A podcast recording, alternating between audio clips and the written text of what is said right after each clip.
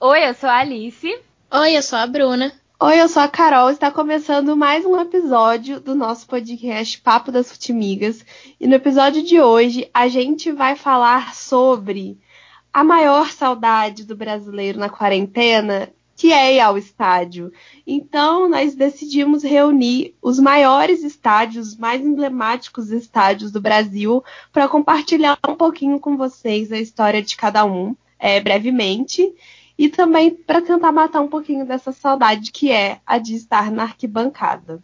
Tipo assim, sabe quando você é criança e tem um passeio na escola no dia seguinte que você não consegue nem dormir? É, Aham. Vai ser eu quando a gente puder voltar aí ao estádio. Que eu já sou um pouco assim normal. Bom, e para começar esse nosso episódio, a gente vai pontuar antes um pouquinho da diferença entre estádio e arena. Porque até mesmo hoje no Brasil a gente vê alguns estádios com nomes de estádio e tem outros também com o nome de arena e a gente fica tipo assim, qual a grande diferença? E Se aí é a que gente tem alguma diferença, né? é, pois é, então. Então a gente decidiu trazer essa diferença para vocês, que é basicamente que a arena é a ligação do termo arena é com os estádios que surgiram nos anfiteatros romanos, que a estrutura é basicamente a de um estádio comum, sem cobertura e com centro de apresentação, no caso dos jogos de futebol, shows, peças ou batalhas, né, que eram naquela época, ficavam localizadas no centro, com um nível mais baixo das, que as arquibancadas, que geralmente eram circulares ou ovais. E os anfiteatros tinham a grande intenção de abrigar um público enorme. Já os estádios foram criados exclusivamente para partidas esportivas, e todos nós sabemos bem aqui as suas características, né? Existem os estádios a céu aberto, semi-cobertos ou totalmente cobertos. É, e posteriormente, para bancar as necessidades financeiras, os usos começaram a aumentar, partindo apenas do pressuposto de jogos, pra- de jogos, é, é, eventos esportivos, para eventos de shows, é, de músicos, eventos religiosos, como o recebimento do Papa. E recentemente, pela necessidade de mostrar que o estádio terá uso e também não vai ficar ocioso, é, quando, no caso, não existem as partidas e tudo mais. E geralmente, assim, para para até trazer um pouco mais de investimento, assim, aumentar a verba do, do estádio, não sendo só pelos dias de jogos, muitos clubes que têm seus próprios estádios, tanto no Brasil quanto fora, é, muitos, muitos clubes constroem museus dos clubes dentro desses estádios, né? Ah, eu, gente, eu acho que tem dois lados, né? Primeiro que eu acho que, assim, esse termo arena, ele foi meio descaracterizado porque ele acabou virando um sinônimo do padrão FIFA, né? E a última coisa que o padrão FIFA é, é popular. Não, a gente totalmente. já falou um pouco disso aqui. E eu acho que essa transformação de estádios em arenas tá acabando aí por, por matar uma parte da alma popular do futebol, porque a arenização, ela geralmente vem com uma reforma que diminui muito a, a quantidade de lugares, né? E não entrando aqui em questões de segurança, até porque eu não sou engenheira, não sou arquiteta, não vou saber falar sobre isso. Mas eu acho que tem esse lado, assim, do de estarem perdendo a característica de ser um lugar de esporte, né? Por ter esse esse multiuso, assim, é bom e ruim, né? E eu acho que aí, pra mim, pega muito a questão da da FIFA ter descaracterizado isso um pouco, porque se a arena era para ser popular, ela hoje em dia se tornou um sinônimo de algo não popular. Quando você fala arena tal, eu já imagino que vai ser um estádio menor, Onde o jogo É, e mais caro. chique, assim, digamos assim, E mais né? caro. É, exatamente. E até que a- uma, uma das coisas que a gente pontuou aqui no roteiro também é que a, a arquitetura entre eles não tem muita diferença, né? É Basicamente a mesma. Mas com apenas com esse toque de, sei lá, sofisticação nas arenas, será? desnecessário. Porque ninguém É. fica sentado no estádio. É, mas assim, né, tem a, a coisa da arquibancada, mas assim, muitos. é, até a questão de segurança, né? A gente vê mais, é, mais barreiras entre as cadeiras, né? Seções de cadeiras menores ao invés de arquibancadas inteiras eles dividem em setores menores, né, para ter mais é, possibilidade de escape e tal, assim, mas acaba que, sei lá, né, você se sente num lugar muito diferente, assim, numa arena, né? É. Eu não, eu não sei. Não tem a experiência muito grande, né? Porque todas aqui somos bem novas e a gente foi criada no interior, né? Então não tinham grandes estádios, assim. A gente não ia pro Maracanã criancinha. Mas então não tem essa experiência do Maracanã antigo, né? É. Mas as pessoas sempre falam que meio que uma parte do Maracanã se perdeu com a reforma para a Copa do Mundo, né? Sim. Ele ficou muito diferente. Eu e... tenho até um colega que disse que a primeira vez que ele foi no Maracanã depois da reforma que ele ficou muito triste, sabe? Tipo, nossa, cara, eu entrei em depressão quando eu entrei no Maracanã, porque assim, de fato, ficou muito bonito, mas se perdeu muita coisa. A única coisa que eu gosto particularmente do padrão FIFA, que o padrão FIFA implementou, e eu acho que a única mudança de fato significativa, assim, é, é a questão das arquibancadas caírem no campo, não ter aquele fosso. Porque aquele ah, fosso, ah, é, em alguns estádios, é só um, né, uma, uma distânciazinha e tal. Por exemplo, no Raulino de Oliveira e Volta Redonda é só um né, um pequeno fosso. Uma mas rua, né? É, mas é onde fica até, inclusive, circulando ambulância e tal, caso precise. É. Mas assim, é, a, tem estádios que é um fosso muito grande, uma, tudo gradeado, né? Então acaba que fica, né? Pra assistir como, como, como espectador, né? É mais legal de assistir. Mas o estádio gradeado também tem essa tradição e a sua graça, né? É, e eu acho que essa é uma característica da arena que ficou, né? Que é ser mais próxima, assim, do, do campo, do centro. A tendência é Mas, é. Sim, é. Mas de um modo geral, eu sou das que fica meio com o pé atrás com esse negócio de, de arena, que é uma. Não sei. Triste pelo futebol que eu não vivi. É, eu fico com o pé atrás para tudo que é gourmet, né? A arena não seria é, diferente. É, exatamente. E já que nós estamos falando de arenas e reformas, e já mencionamos ele, que é o estádio mais querido do Brasil, é o maior estádio do Brasil, o mais emblemático, e o que eu fiz uma tatuagem em homenagem. Aqui fica essa curiosidade para os nossos ouvintes. Que a minha primeira e atualmente única tatuagem é, são as coordenadas geográficas do Maracanã, que ela é em homenagem ao Flamengo, obviamente, porque é onde o Flamengo mais joga. Mas ela é uma homenagem ao Maracanã, são as coordenadas geográficas do Maracanã, porque eu tenho um amor muito grande por esse estádio. E como eu já mencionei né, no episódio sobre histórias de, de arquibancada, ele mudou muito a minha forma de torcer, a minha forma de lidar com futebol. Mesmo depois dessa reforma aí, mas a gente vai chegar lá. Vamos começar do começo.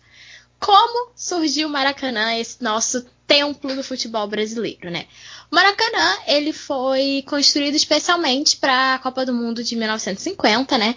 Que essa Copa, eu acho ela bastante emblemática porque ela foi a primeira Copa depois do final da da Segunda Guerra Mundial, né? A primeira Copa desde 1938, então assim, se passou muito tempo e o Brasil ele já tinha pretensão de sediar uma Copa do Mundo desde a época da era Vargas, porque Vargas, como também já foi mencionado em outros episódios, ele que começou a usar mais o futebol assim como identidade nacional e a construir isso. E isso só foi acontecer da gente ter a chance de sediar uma Copa em 1950, né, cinco anos depois do fim da guerra.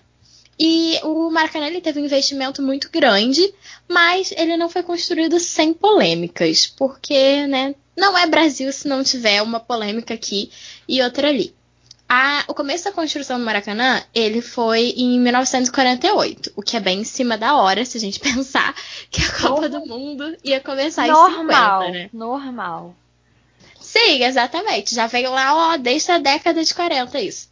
E o projeto do estádio, ele previa capacidade para 155 mil pessoas, mais 155 mil pessoas, com arquibancadas, cadeiras, várias pessoas em pé, cadeiras cativas, né, tribuna, camarote, tinha de tudo e cabia muita gente. E aí, é, Ia ser um estádio gigante, né? Que ia ser uma maneira do Brasil mostrar para o mundo como a Copa é um grande evento e é televisionado, né? Na época eram partidas em rádio, mas a Copa não deixa de ser um grande evento desde sempre. Ia mostrar a força do Brasil para o mundo ter esse estádio gigante, que na época, se eu não me engano, era sim o maior estádio do mundo. Então, olha o tamanho da responsabilidade. Mas assim, a grande polêmica, para mim, desses, da construção do Maracanã é que teve uma ala do Rio de Janeiro, do governo do Rio de Janeiro, que foi contra a construção do Maracanã no lugar que ele é hoje, né? Que o principal ator contra a construção do estádio era o Carlos Lacerda, que é um político, foi um político bem famoso, e ele, ele era contra que esse estádio ficasse onde é o Maracanã hoje, porque era uma localidade muito central. E ele ainda achava que um estádio de futebol ali ia atrair muito a galera popular, que ele não queria frequentando os mesmos lugares que ele, não é mesmo? E, e o Carlos Lacerda, ele sugeriu que o projeto do Maracanã fosse para Jacarepaguá, que, gente, quem conhece Rio de Janeiro sabe, Jacarepaguá é muito longe de tudo, né? Então, assim, ele, ele tentou criar esse empecilho aí, chegou a ter uma pesquisa popular para saber onde o Carioca queria esse estádio, né? E teve uma participação bem grande. E esse debate, assim, sobre a construção do Maracanã, ele tinha a figura contra principal era o Carlos Lacerda e a figura a favor era o Ari Barroso, que foi um radialista e locutor muito famoso da Rádio Tupi. E assim, na pesquisa popular, a construção do Maracanã, no Maracanã, ela ganhou de lavada, assim, ninguém queria a sugestão do Lacerda.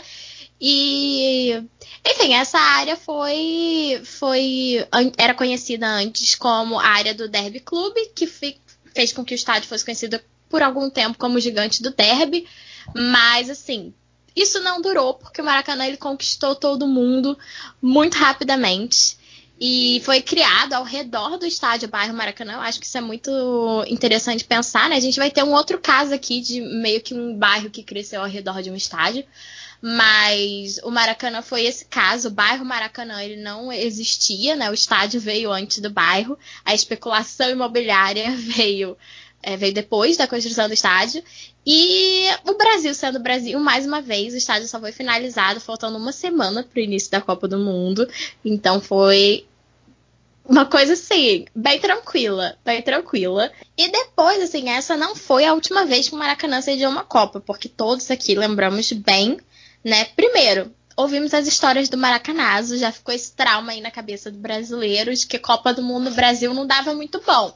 Mas a gente falou, vamos tentar de novo. Também não deu muito bom. Só que no caso do Maracanã, eu acho que não deu muito bom pro estádio de qualquer jeito, porque a gente já mencionou que muita gente fala que o Maracanã perdeu a alma, né? Que o Maracanã antigo era mais imponente, era mais futebol, né? E assim, o estádio foi reformado para ser o principal palco da Copa do Mundo de 2014 e também para participar das Olimpíadas de 2016, né?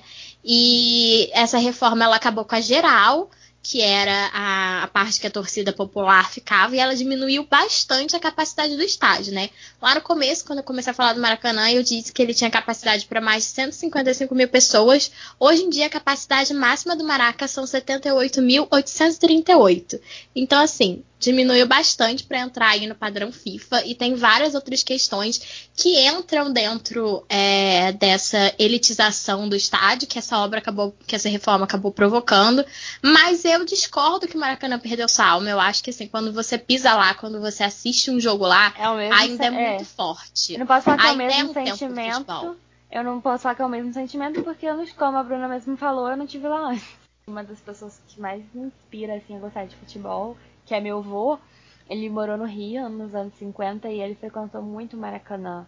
Esses ah, jogos, que legal! Nesses jogos do dia, assim, que ele simplesmente ia, comprava o ingresso dele, ia no Maracanã. E, ele, escreve, e ele escrevia carta pra minha avó, que estava em Minas, dizendo que tinha ido ao Maracanã e que ele é muito apaixonado. Que bonitinho! Ai, ele é muito apaixonado isso. pelo estádio, exatamente. E eu fico muito, eu acho muito fofo, assim. Eu, eu acho que isso que o Maracanã acabou perdendo um pouco, né, com essa reforma. Não tem mais isso. Se você quer ir num jogo, você tem que comprar seu ingresso assim que abriu a venda, porque se você deixar para comprar no dia, não vai ter, que a capacidade do estádio diminuiu muito. A não ser que seja um jogo mais tranquilo, né? Aí é, dá pra sim. Um carioca. E a não ser que você tenha muito dinheiro também. É, caso você seja. Você comprar o um Maracanã a mais aí. É, vai. aí você vai. É, Acho que um... tem também. Ah, gente, eu sou da arquibancada. É, é isso. Eu também não eu, não. eu até queria falar uma curiosidade do Maracanã, que o, o maior público pagante, quer dizer, o maior público presente no Maracanã foi justamente na final da Copa do Mundo de 50, né? Que foi o 2 a 1 contra o Uruguai. É, e eu abri aqui uns dados e o público estima-se o público presente 199 mil pessoas e o público pagante era 173 mil pessoas. Já o maior público de futebol brasileiro do Maracanã é um Fla-Flu que aconteceu em 63, né? Foi a final do Carioca. O Fla-Flu, né? Ou foi o Fla-Flu e foi um público pagante de 177 mil pessoas. Para você ver aí, um Fla-Flu teve mais pagantes do que o Brasil e o Uruguai, muito louco. E o público presente estima-se 194 mil pessoas. Eu estou falando estima-se porque tanto no Fla-Flu quanto na final da Copa do Brasil existem várias evidências de invasão. Então, dizem que o público foi muito maior, e inclusive nesse Fla-Flu, a Bruna me passou um artigo maravilhoso que eu adorei Sim. ler, inclusive, que é exclusivamente falando sobre esse jogo, que teve invasão, né, de torcedores na arquibancada, e teve um jogador do Flamengo, não me lembro o nome, que disse que ele tinha que se concentrar muito no jogo para poder jogar, porque o Maracanã estava tão cheio, enquanto ele jogava, tipo, tinha gente caindo da arquibancada, sabe? De tão lotado que tava. E teve 92 também, né? A tragédia lá do Maracanã, que as arquibancadas caíram. E essa, essa tragédia da queda da arquibancada do Maracanã em 92, né? Eu sempre ouvi muitas histórias sobre, porque foi na final do brasileiro, que foi entre Flamengo e Botafogo, e meu pai tava lá. Ele viu a arquibancada caindo, ele. Enfim, ele conta essa história muito melhor do que eu. Mas eu acho que essas coisas também. Fica aí a polêmica de se as reformas são boas ou não, né? Porque hoje o estádio ele é bem mais seguro, me parece. Uhum. É, é, uhum. claro que, assim, é, eu acho que é claro que não tem como colocar 200 mil pessoas no estádio quase sem segurança, né? Só que 70 e poucas mil pessoas também é muito pouco, né? Assim, acho que descaracterizou muita coisa da arquibancada, né? Principalmente, assim, nesses jogos grandes, nos clássicos, que a gente sente bastante essa diferença. Porque só de pensar nas imagens que, que eu via de como era antigamente, dá o que eu já falei, a saudade do que eu não vivi, sabe? Eu fico pensando, poxa, devia ser tão legal esse estádio é. assim, bem caldeirão. Uhum. Meu pai frequentou muito, ele fala que, pô, era muito legal, a geral e tal. Sei lá, realmente, hoje em dia, né, com todos os protocolos de segurança, é muito difícil imaginar uma geral, até pra gente mesmo, né?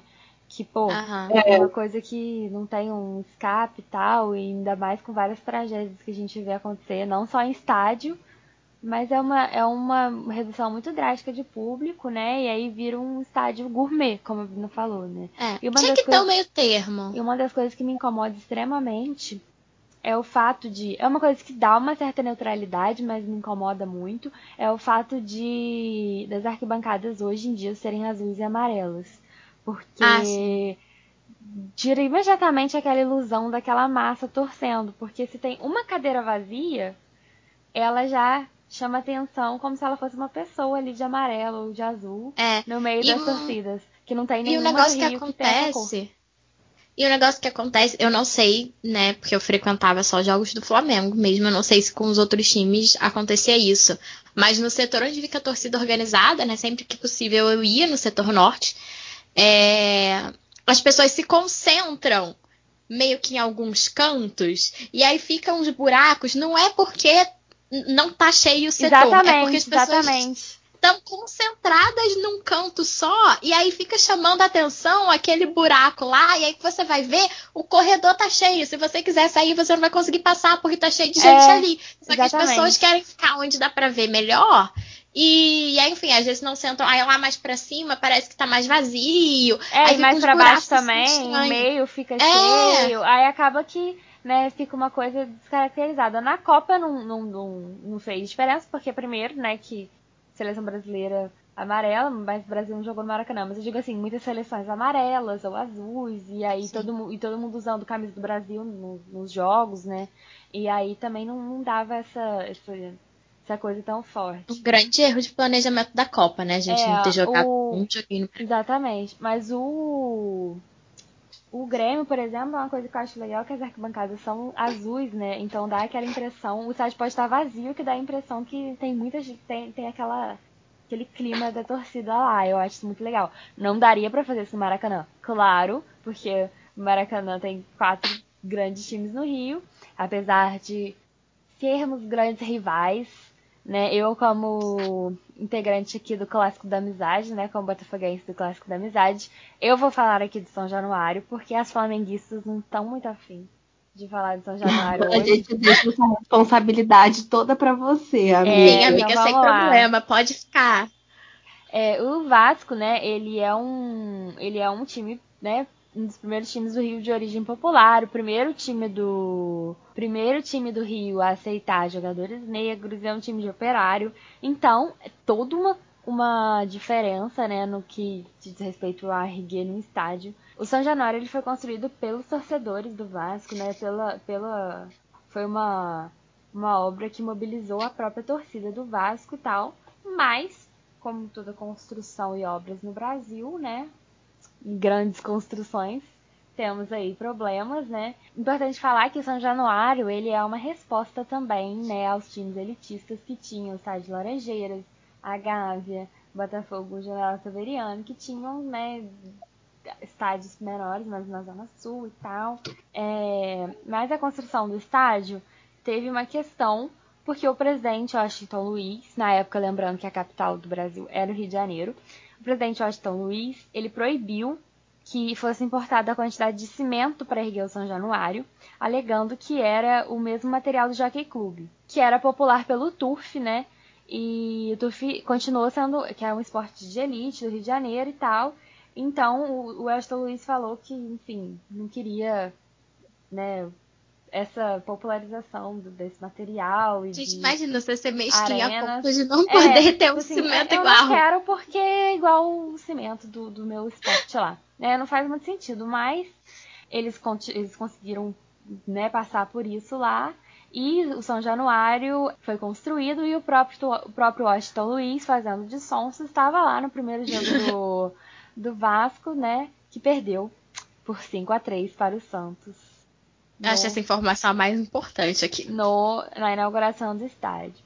O São Januário, gente, ele, ele, ele passa por algumas questões, né, hoje em dia, de, de higiene, de vigilância sanitária, né, de complicações financeiras do Vasco, mas ele é um estádio muito icônico por tudo isso, assim. Primeiro, né, vou falar aqui também que o Vargas usava o São Januário é, para comícios, né, de trabalhador, feriados, né, ele que era muito popular, o São Januário era enorme, né, era o único estádio grande, né, que, que tinha no Rio de Janeiro, então ele, ele usava esse, esse espaço, né, também para para movimentar massas, né, e ele teve uma história primeiro de enfrentamento, né, de, de, de clubes de elite, né, como o Vasco de uma forma geral, e também depois ele foi importante politicamente até a construção do Maracanã. Então eu não acho, eu respeito muito São Januário, a história de São Januário. Eu não não acho que é um estádio que apesar de estar às vezes passando aí por maus bocados, deva ser desvalorizado pelo que ele é. Como um, um, uma rivalidade saudável ali de clubes, é, mais o meu lado historiadora me obriga a respeitar São Januário também, por essa história toda que ele tem.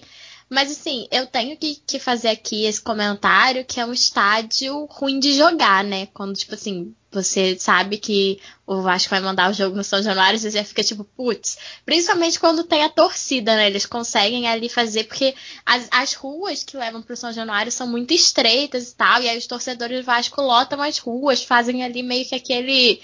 É, é, sabe, aquele corredor pro, pro ônibus do adversário passar é um estádio que historicamente metia medo nos rivais do Vasco, né? Então, eu como flamenguista não gosto muito de jogar lá, não. É, a torcida do Vasco tem um orgulho muito grande de São Januário, né? Por tudo que ele representa.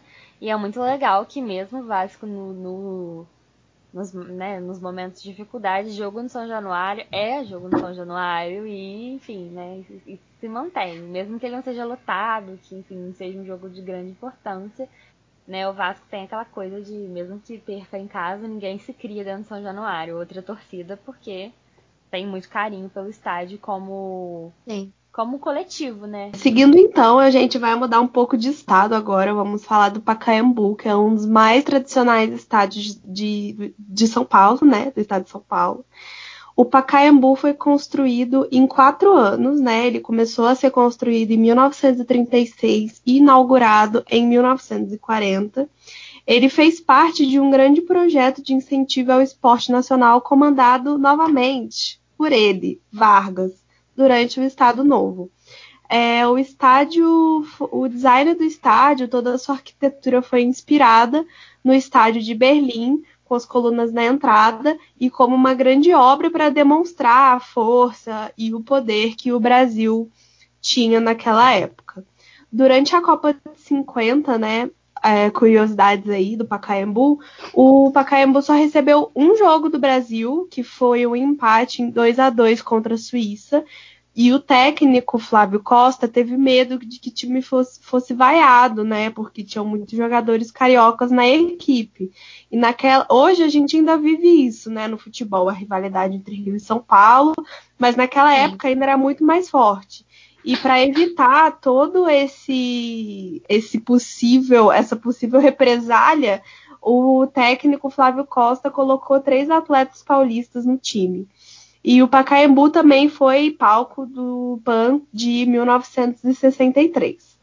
E hoje é lá no Pacaembu que funciona o Museu do Futebol, que recentemente é, anunciou que seria construído uma ala dedicada ao futebol feminino. Até já foi saíram várias fotos aí do pessoal do museu preparando o busto da Marta. Então, muito feliz com essa notícia, né? Sim, merecidíssimo. Exatamente. O, o Pacaembu leva o nome do Paulo Machado de Carvalho, que é uma, um dos empresários, né, vamos dizer assim, empresário da comunicação, é, de rádio, televisão, e grande entusiasta do futebol no Brasil, né? Inclusive ele era amigo pessoal do Charles Miller, né, que a gente já citou aqui em outros episódios, que é o grande. Um grande entusiasta do futebol no Brasil. E a praça da frente do Pacaembu, onde as torcidas se reúnem, é chamada de Praça Charles Miller por conta disso. Então, o Pacaembu, além do Museu do Futebol, ele leva nomes de pessoas que foram entusiastas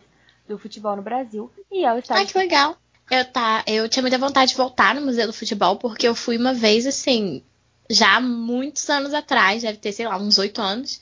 E era muito legal já, mas eu acho que com certeza o museu já expandiu. Eu já fui numa numa mesa que tinha uma, uma uma das diretoras do museu, não sei se ela era a principal, mas enfim do Museu do Futebol, que ela falou várias coisas sobre as mudanças que, que iam acontecer e me deu muita vontade de, de voltar lá para ver como é que tá. Então, assim, é uma, uma viagem aí que eu quero fazer, voltar no Museu do Futebol. E aí, já que nós estamos no estado de São Paulo, vamos continuar no estado de São Paulo e falar de um outro grande estádio da cidade, né?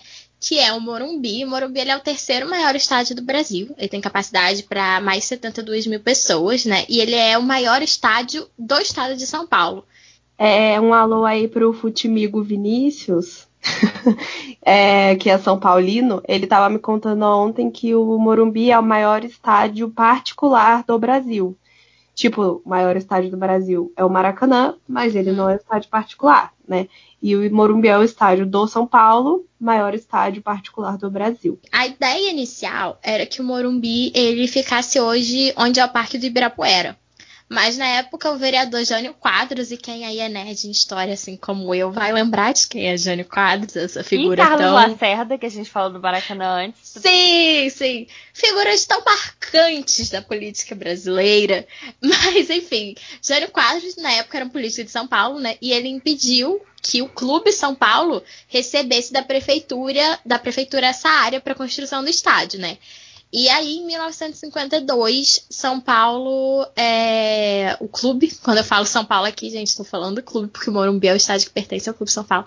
Ele recebeu essa área, que na época era uma área vazia ali no Morumbi, estava começando a se transformar num bairro, e foi exatamente o dono de uma imobiliária que cedeu o terreno, e no mesmo ano já começou a construção do estádio. Que só foi ser inaugurado em 1960. A primeira partida, a partida inaugural, foi um amistoso entre São Paulo e o Esporte de Portugal e o time brasileiro ganhou por 1 a 0 né? Mas teve uma outra inauguração que foi a inauguração total, porque primeiro foi construído o estádio, mas eles ainda não tinham o terreno completo, e depois eles conseguiram o terreno completo e teve uma outra inauguração em 1970, que foi num jogo contra o Porto, né? E contou com o, o presidente da época da ditadura, o Médici. E aí, né, a gente já puxando aqui para a questão de como futebol e política acabam ligados, mesmo sem querer, né? Eles estão ali em contato. E o Morumbi, uma outra curiosidade, ele chegou a ser cogitado para sediar a Copa do Mundo de 2014, o que acabou não acontecendo, mas mesmo assim ele teve algumas reformas, né, uma modernização que não foi tão grande quanto a modernização do, dos estádios, reforma dos estádios que receberam a Copa, mas ele teve ali uma, umas mudanças e é até hoje, né, como a Carol falou, um, e eu também. Ele é um dos maiores estádios do, do Brasil, então não deixa de ser um estádio muito importante. É, e uma curiosidade legal também, que assim, eu só sei porque eu moro com um São Paulino, né? Coitado.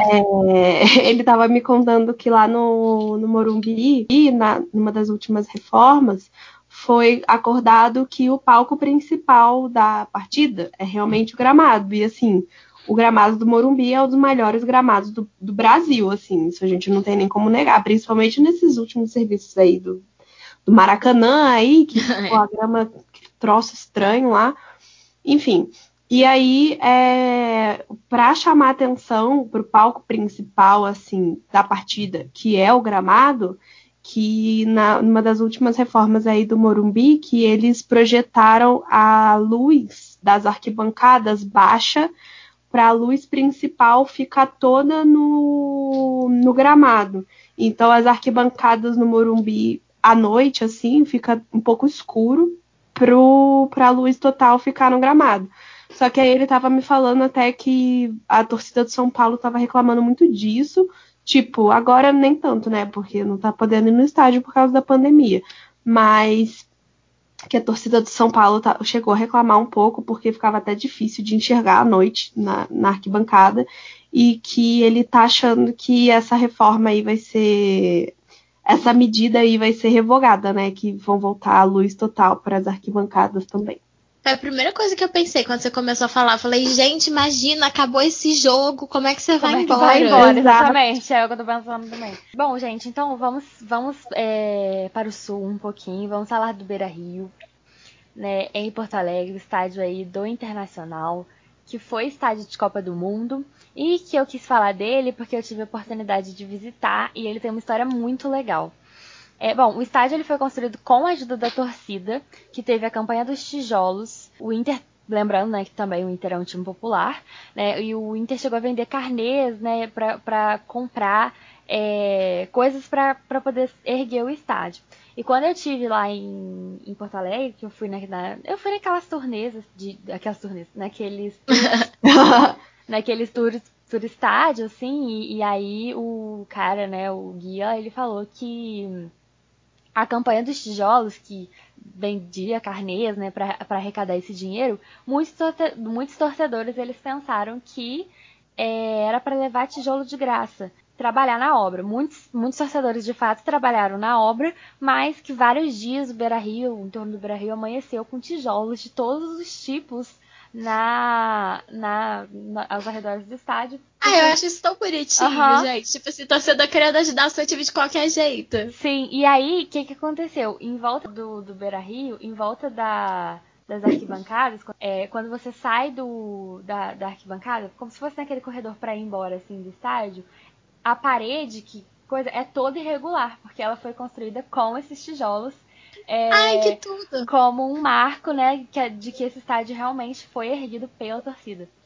Eu achei isso muito legal, porque realmente a parede é toda diferentona, assim, ela é meio uhum. áspera até, porque, né, cada, tijolo era um tijolo, e aí eles levantaram esse muro em homenagem a quem levou de fato o tijolo. É, Ai, muito legal muito isso. legal isso, né? Eu acho, achei uma graça. Vera Rio, ele levou 10 anos para ser construído e ele foi inaugurado em 69. A primeira partida foi entre o amistoso entre o Internacional e o Benfica. Nossos times portugueses estão bem presentes na inauguração Amiga, de é estádios, uma, é uma tendência, era uma tendência inaugurar estádio com o time português. Pois é, tô começando a fazer as contas aqui. E o Inter ganhou o jogo por 2 a 1 O estádio foi reformado para ser a sede da Copa do Mundo e reformas da FIFA. Hoje em dia o estádio cabem, no estádio cabem 50.842 pessoas e é o décimo maior estádio do Brasil. E ele, gente, eu achei muito legal também, porque eu não sabia, né? E ele tem todo um sistema de quando chove, guardar água da chuva para fazer irrigação. Ele, tipo, ele é muito. Algumas reformas foram custeadas pelo Inter e depois da Copa ele ficou, né? Então ele é um estádio super moderno, que tem captação de luz solar e várias coisas para a energia do estádio. Eu achei isso muito Ah, que legal também. Estádio sustentável. E mudando agora um pouquinho para o Nordeste, a gente vai falar de um dos, dos estádios mais emblemáticos do Nordeste, que é o Fonte Nova, né? Que fica em Salvador, na Bahia. E vem depois do Inter no ranking de estádios com a maior capacidade do país, ficando em 11 lugar. O Fonte Nova foi inaugurado em 1951, com capacidade estimada para 30 mil torcedores. E depois foi, teve a reforma, a ampliação do estádio com o anel superior. E agora é, tem algo em torno de 80 mil pessoas a capacidade. E mesmo funcionando, era considerado um dos piores estádios do país. E passou por uma outra reforma para sediar a Copa do Mundo em 2014. E para isso ele teve que ser demolido o que aconteceu em 2010, e esse já era o novo projeto como a Arena, a gourmetização do Fonte Nova. Mas eu vou a só fazer um adendo aqui, Carol, que a Ah. gourmetização é meio né, triste, mas o Fonte Nova ficou um dos estádios mais bonitos que eu já vi na minha vida, assim, sendo muito sincera. Porque ele, ele ganhou aquela estrutura lateral. Nossa, ficou muito bonito. Acho ele lindo demais. Ficou, ele é muito Ficou, bonito. é. A arquitetura dele ficou, Sim. ficou legal. Aí teve uma diferença grande. Sim. Sim, sim. É, E a partida inaugural, né, que estreou o novo Fonte Nova, infelizmente não teve muita sorte, não, o nosso querido Bahia. Foi derrotado pelo Vitória no famoso clássico Bavi, clássico nordestino, por 5 a 1 E novamente, né, como a gente sempre pontua, o futebol sempre atrelado à política, para a inauguração do Fonte Nova, a então presidente Dilma Rousseff estava presente na partida. E falando nos estádios do Nordeste, não tem como a gente deixar passar a Lampião League, né, gente? A, a famosa grande, Copa. A poderosa Copa Nordeste. Gente, eu sou muito fã da Copa Nordeste. Eu acho o campeonato Eu mais também. legal de todos. E eu acho muito legal o fato de que, um pouco politicamente falando, mas não exatamente, é o fato de que né, os clubes do Nordeste são sempre um pouco negligenciados né, pela, pela federação, pela CBF, enfim, pelo, né, pela cultura popular, né, que sempre tratam os times do Nordeste com um pouco mais de soberba e tal, e, o- e o Nordeste fez a própria Copa, que é uma Copa maravilhosa. E que tem, depois que ela também deu uma gourmetizada, né, gente? Que tudo que hoje em dia aparece na internet fica é, gourmetizado, mas hoje em dia a Copa Nordeste é transmitida pro Brasil inteiro final. Não que não fosse, mas hoje em dia tem mais impacto, né? E principalmente as, as, as redes, as- os canais privados de televisão cobrem mais. E aí ela ganhou uma estética toda diferente. A final da Copa Nordeste parece uma final de Champions mesmo, né? É muito é a legal. famosa Champions League, como a Carol falou. Sim, nós somos bem fãs aqui da, da Copa do Nordeste. A gente adora acompanhar quando tem todo ano. E os clássicos, né, são muito legais. Eles têm clássicos bem fortes, regionais, assim. Sim. E é muito legal ver como a torcida do Nordeste, que assim, o Nordeste é, não tem a mesma atenção, por exemplo, que tem em São Paulo, Rio e tudo mais. sim. Mas o legal da- de, de acompanhar assim, a Copa do Nordeste é ver o quanto os torcedores nordestinos são muito apaixonados, sabe? E isso, assim, não só pelos times do próprio Nordeste, mas também pelos outros times, assim, do, do, do Brasil, né? E agora, já que nós estamos no Nordeste, nós vamos mudar de estado. Nós vamos falar do Castelão, que fica em Fortaleza, no Ceará, né? O Castelão, ele é o maior estádio do Nordeste, com capacidade para mais de 63 mil ocupantes. Ele começou a ser construído em 1968 e ele foi inaugurado em 1973, né? Ele passou por duas grandes reformas, uma em 2002 e a outra foi em 2012, também já visando a Copa do Mundo de 2014, né? E a partida inicial, né, a partida inaugural em 1963, foi um clássico entre Ceará e Fortaleza, né? Como a gente falou, esses clássicos do Nordeste sempre são muito legais, que terminou empatado esse jogo em 0 a 0. A, na Copa do Mundo de 2014, o Castelão recebeu dois jogos do Brasil, incluindo aquele jogo triste, né? Que a gente não tem boas memórias. o Neymar foi. teve a costela quebrada pelo Zúñiga. Col Eu não coluna, esqueço o nome coluna, desse cara. Coluna. Coluna, né? Eu não esqueço o nome desse, desse jogador. Ele sumiu, né, com razão, mas o Castelão ele teve esse jogo. Ele, né, sediou esse jogo e sediou também um jogo que é muito importante para nós, futimigas, que foi o primeiro jogo que nós assistimos juntas, que foi Brasil e México. Saudades, verdade. 0 a 0 amigas. sofrido. Que eu saí xingando o goleiro do México por uma eternidade, o Bravo. Nossa, gente, não esqueço também o nome desse cara até hoje. Então aí, jogos marcantes no Castelão, né? E agora, gente? É, Neymar machucando. Não foi nem perto dessa grande dor que sentimos, que é o 7 a 1 Então, por isso, eu vou falar dele, que apesar do 7 a 1 tem muita história boa e muita história bonita, que é o famoso Mineirão, que é parte da Pampulha, né, do conjunto arquitetônico da Pampulha, que foi projetado pelo Oscar Niemeyer, que Chique. é um bairro muito nobre de Belo Horizonte. É uma área muito nobre de Belo Horizonte. Chique. É, e que Mineirão, né, ele tem. Ele inspirou a música Uma Partida de Futebol, que inclusive está na nossa playlist. Então, uma, um, Nossa, eu um ia falar isso agora, amiga. Um estádio que está nessa playlist, né, amiga? Um estádio que, que, Uhum. que ganhou essa música não, não, não, não- é só exaltação. É, ele foi inaugurado E em sem 60 contar também que a banda que canta uma partida de futebol, que é o Skank, tem uma história muito atrelada com a história do Mineirão, né? Não só Sim. falando de futebol, mas a própria história da banda, assim, foi construída total no, no Mineirão. Até que Exatamente. é, na live do Skank, agora durante eu ia a falar isso pandemia, agora. Né? a gente tá em sintonia, tá? Porque eu ia falar isso A agora. live foi lá e foi um babado. Foi muito legal essa live. Sim. Ele é de 65, 1965. E, e no Mineirão cabem hoje 61.846 pessoas. E é o estádio oficialmente do Cruzeiro. O Cruzeiro, Samuel Rosa, né, do Skank, ele tem muito amor também pelo Mineirão, por ele ser o Cruzeirense. E o Mineirão, apesar de ter sido palco de 7 a 1 lavamos nossa alma quando? Quando ganhamos na Argentina na semifinal da Copa América do ano passado. Que foi bem ruim? Foi bem ruim. Mas é, eu fiquei, com, confesso a vocês, que eu fiquei com muito medo, né? De. Ah, eu também.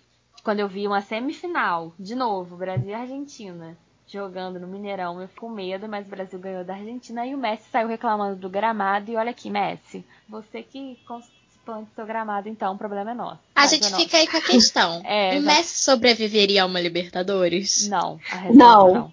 Jamais. Apenas vomitaria. Com todo respeito Naquele aí, Messi. jogo- Desfiado aquele praticamente na Champions. É, Nem se compara. Gente, Libertadores é muito maior do que Champions. Ele saiu, Aquele joguinho ali na altitude com gramado ruim no Equador, que você tem que pegar uma máscara de oxigênio no intervalo, aquela- o juiz roubando pro time adversário, Que tem não aquela pocinha de lama, falta. né, amiga? Aquela pocinha. a chuva ali não para.